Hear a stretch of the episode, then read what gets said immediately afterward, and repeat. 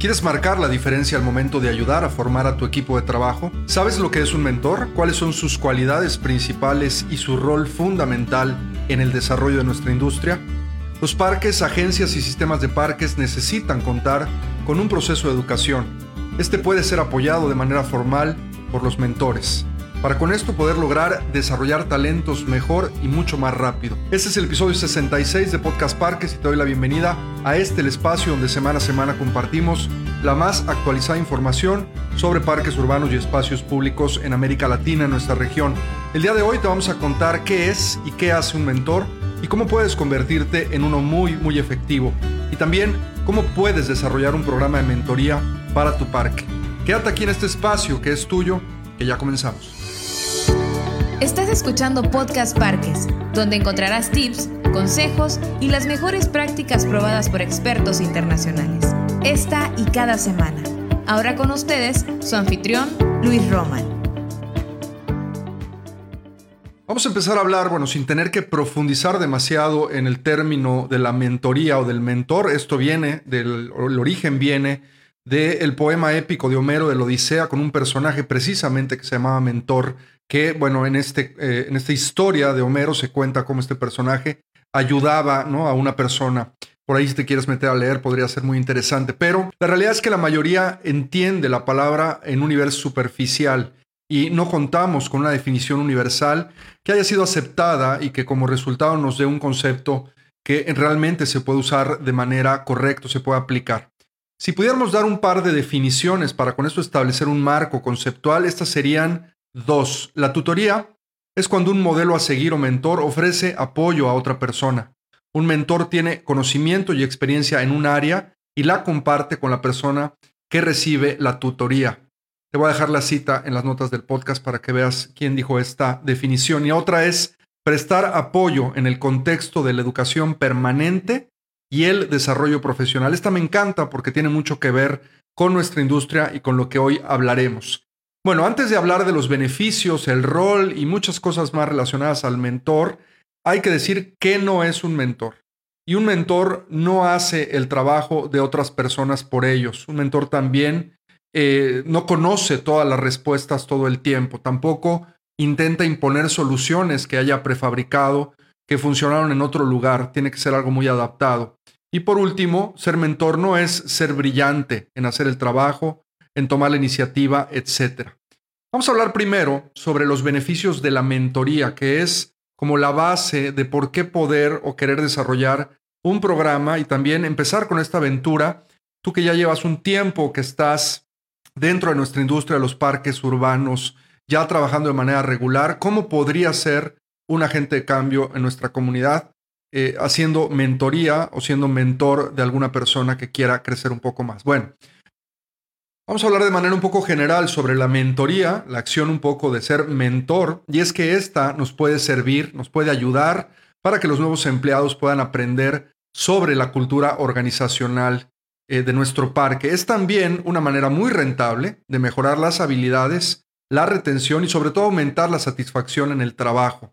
La mentoría también nos puede facilitar el crecimiento y el desarrollo personal y profesional y con esto puede ayudar a ampliar las oportunidades para quienes tradicionalmente se han visto obstaculizados por barreras organizativas, como el caso de las mujeres o de las minorías. También el proceso de la mentoría nos puede ayudar a que un profesional joven funcione eficazmente en el contexto de los sistemas y la cultura de nuestra organización, así también como nos puede ayudar a que los nuevos empleados se integren y se comprometan con la organización más rápido haciendo que su proceso de incorporación, esta curva de aprendizaje, pues sea más eh, corta y todo sea más efectivo y eficiente.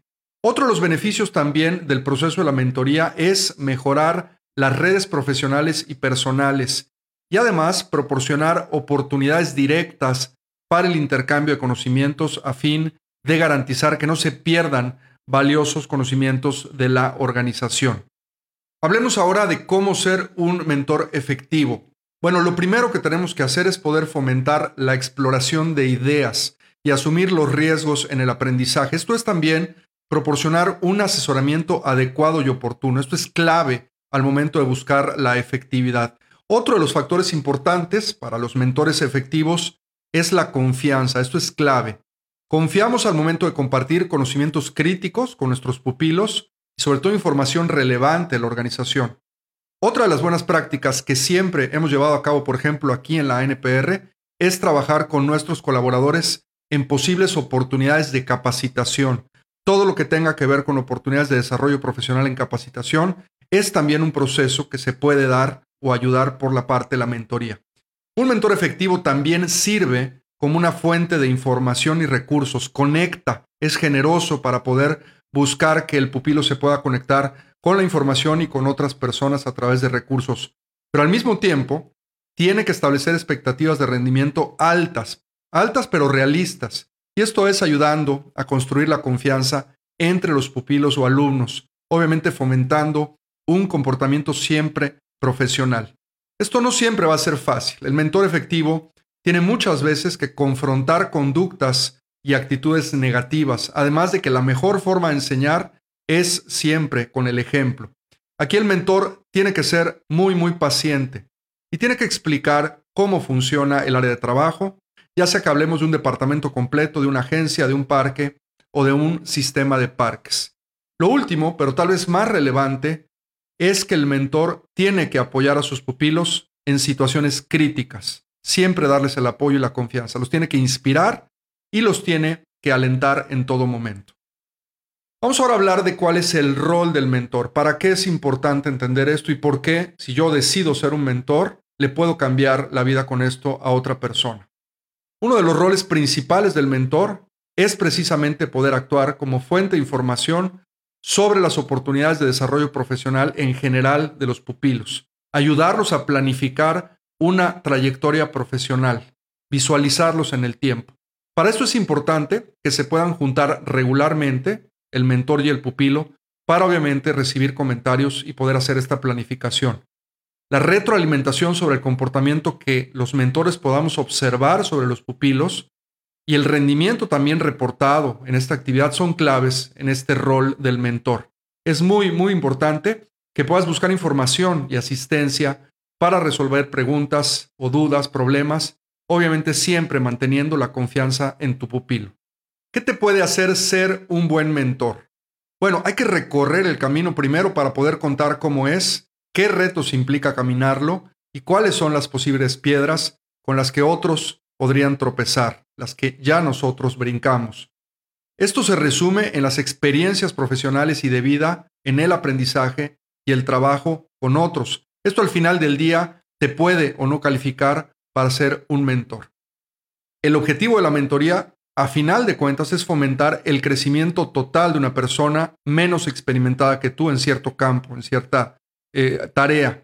Y obviamente las necesidades de esta persona e intereses tienen que ser la consideración principal de tu persona como mentor. Repito, esto es bien, bien interesante y bien importante. A final de cuentas, si no pones los intereses y necesidades de tu pupilo en consideración, pues no va a poder funcionar muy bien la relación.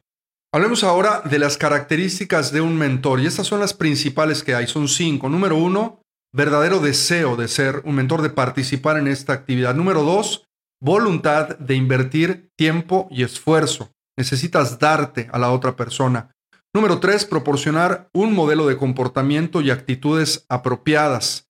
Poseer cualidades y valores que el pupilo pueda desear emular en ti. Número cuatro, demostrar entusiasmo por tu trabajo para que sea contagioso y puedas inspirar al estudiante, al pupilo. Y número cinco, tener disposición a compartir tus propios intereses, errores y también obviamente tu sabiduría. Bueno, si ya decidiste o estás un poco inspirado en esto de poder empezar con la mentoría, de ser un mentor, te voy a decir cuáles son aquellas cualidades, las calificaciones indispensables que debes de tener en un mentor. Toma nota, esto es muy importante. Primero, tienes que tener fuertes habilidades interpersonales. Esto es que el mentor debe disfrutar trabajando con jóvenes profesionales, también debe de ser paciente y debe de ser buen oyente, escuchar. Es una de las grandes virtudes de los mentores. También debe de confiar en sus propias habilidades y logros y debe de poder compartir experiencias personales que le sean relevantes a las necesidades del pupilo. La segunda es, debe de tener fuertes habilidades de supervisión, esto es, poder ayudar a establecer metas de desarrollo, crear planes de acción y programar el tiempo con el pupilo y llevar una agenda de trabajo con esto. También debe de ser capaz de dar retroalimentación y entrenamiento. El continuo aprendizaje es ir y venir con retroalimentación, con consejos, con aprendizajes y enseñanzas de ambos lados. Y también debe estar dispuesto a asumir y demostrar un liderazgo marcado. La número tres o el, tercer segmento en esta parte de las cualidades es debe tener un conocimiento profundo del lugar donde trabaja, ya sea un parque, una agencia, el mismo departamento interno, ya sea una agencia de un parque, un sistema, etc. Esto es ser conocedor de la política organizacional y de la cultura. También debes de estar familiarizado con las reglas y con las filosofías de la organización y también debes de saber dónde existen oportunidades de formación profesional precisamente para que puedas ir llevando de la mano a tu pupilo y lo puedas encaminar. También otra, eh, la cuarta característica, esta parte de las cualificaciones, las calificaciones, las cualidades, debes de estar interesado en el crecimiento de otra persona. Aquí tiene que ver mucho que seas una persona muy generosa y no solamente pienses en ti o ser una persona equitativa que haga intercambios. Aquí el mentor debe de ser generoso y debe de estar interesado en el crecimiento de otra persona. Esto es, debes de ayudar a tu pupilo a arriesgarse y aceptar el fracaso si es que éste se presenta. También debes de permitir que el pupilo se desarrolle a su propia velocidad. Esto es muy importante. Nadie puede apurar el proceso mucho menos tú como mentor. Y también debes de estar dispuesto a facilitar el éxito del pupilo. Aquí entra totalmente el desinterés. No puedes tú pensar en crecer por encima de tu pupilo en el mismo proceso que estás llevando con él para hacerlo crecer.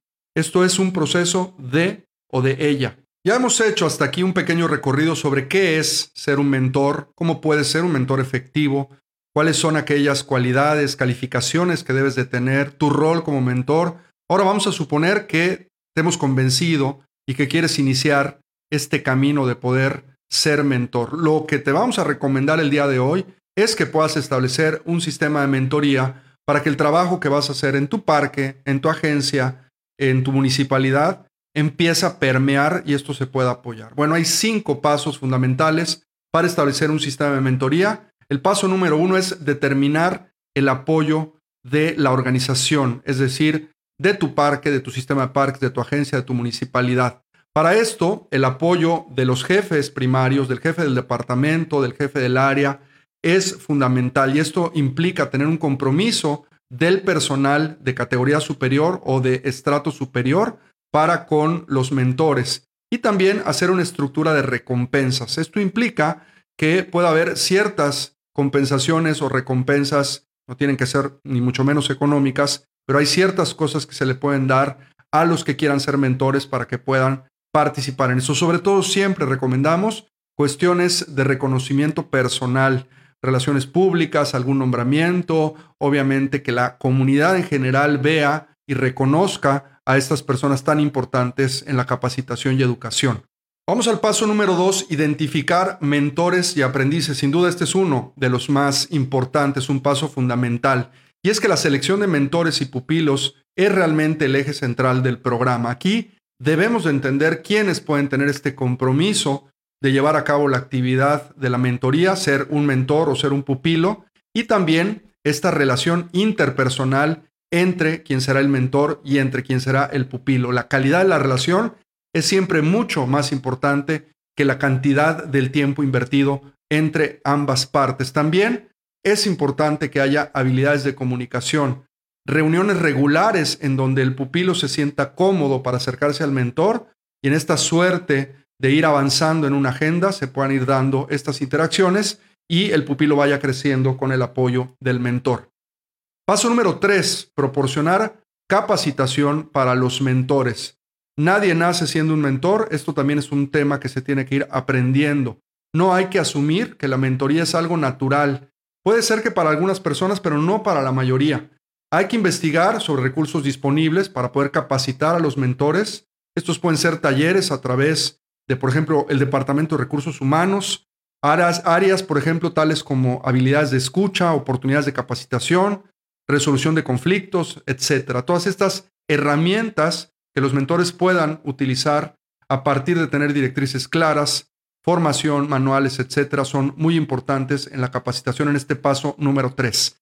Paso número 4, finalmente, ya que hemos podido recorrer estos primeros tres donde determinamos el apoyo a la organización, donde podemos identificar los mentores y aprendices y donde también podemos proporcionar ya una capacitación real para los mentores, viene en el paso número 4 ya el ejercicio de la mentoría real. Y esto es cómo enseñamos a detalle todos los componentes del trabajo, todo lo que el pupilo o el alumno tiene que aprender en este recorrido. Hay que también enfatizar la importancia de un servicio al cliente de calidad, es decir, de poder tener esta actitud de servicio hacia los demás.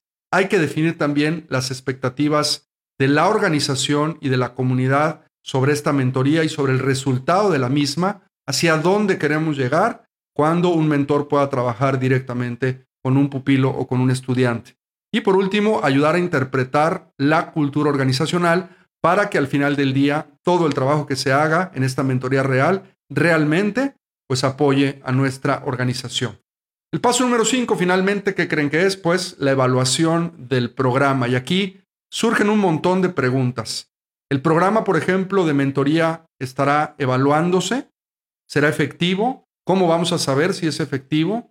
se necesitan cambios en determinado momento, se requiere invertir demasiado tiempo o falta compromiso de parte ya sea de mentores o pupilos, puede ser que al cabo de un periodo podamos regresar y hacer esta evaluación del compromiso.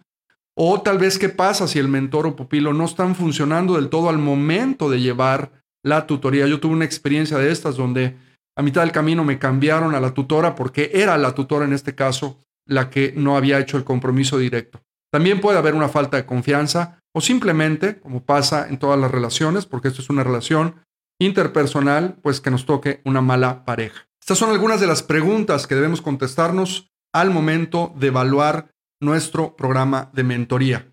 Y bueno, hasta aquí hemos llegado el día de hoy con este tema que es apasionante, es muy interesante, pero sobre todo es muy necesario que lo podamos establecer como una práctica, como una mejor práctica en nuestra industria, en la industria de los parques urbanos, del espacio público, de la recreación, porque, como lo hemos dicho en otros episodios de Podcast Parques, nos hace falta mucha estructura educativa, curricular en las universidades de nuestros países en América Latina.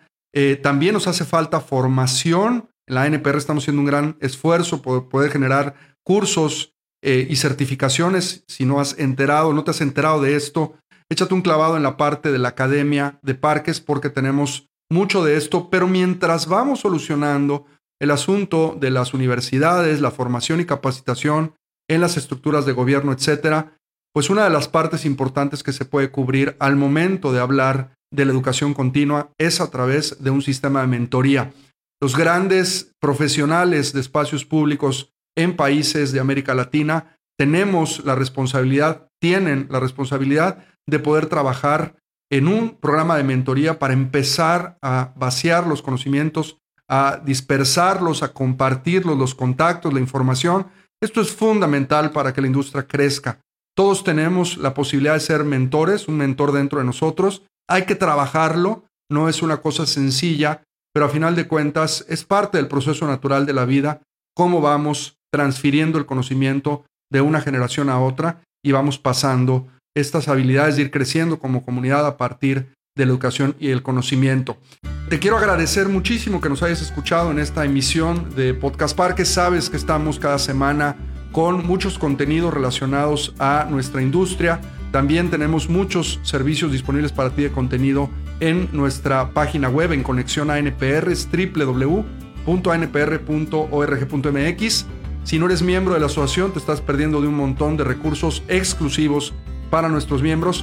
Ya vienen las inscripciones para el Congreso Mundial de Parques Urbanos, ya empezamos con la academia y todos estos proyectos, estos servicios y productos de la NPR tienen un precio preferencial para nuestros miembros. Así es que la invitación es que te hagas miembro de la NPR y que con esto puedas disfrutar de todos estos beneficios. También te invitamos, como cada semana, a que compartas todas estas eh, reflexiones que hacemos dentro de Podcast Parques, que nos ayudes a eh, mejorar el movimiento del espacio público en América Latina a través de la educación. Cada vez que compartes un contenido de la asociación, pues nos ayudas a que otra persona conozca un poco más de nuestra labor, de nuestro trabajo y con esto hacer crecer a nuestra industria. Gracias nuevamente por seguir en sintonía con todo lo que preparamos cada semana para ti, no solamente en este espacio, sino en todos los espacios educativos y formativos de la NPR. Y nos escuchamos la siguiente semana en otra emisión más de Podcast Park. Nuestro podcast ha terminado. Te recordamos visitar nuestro sitio web www.anpr.org.mx seguirnos en redes sociales como arroba ANPR México.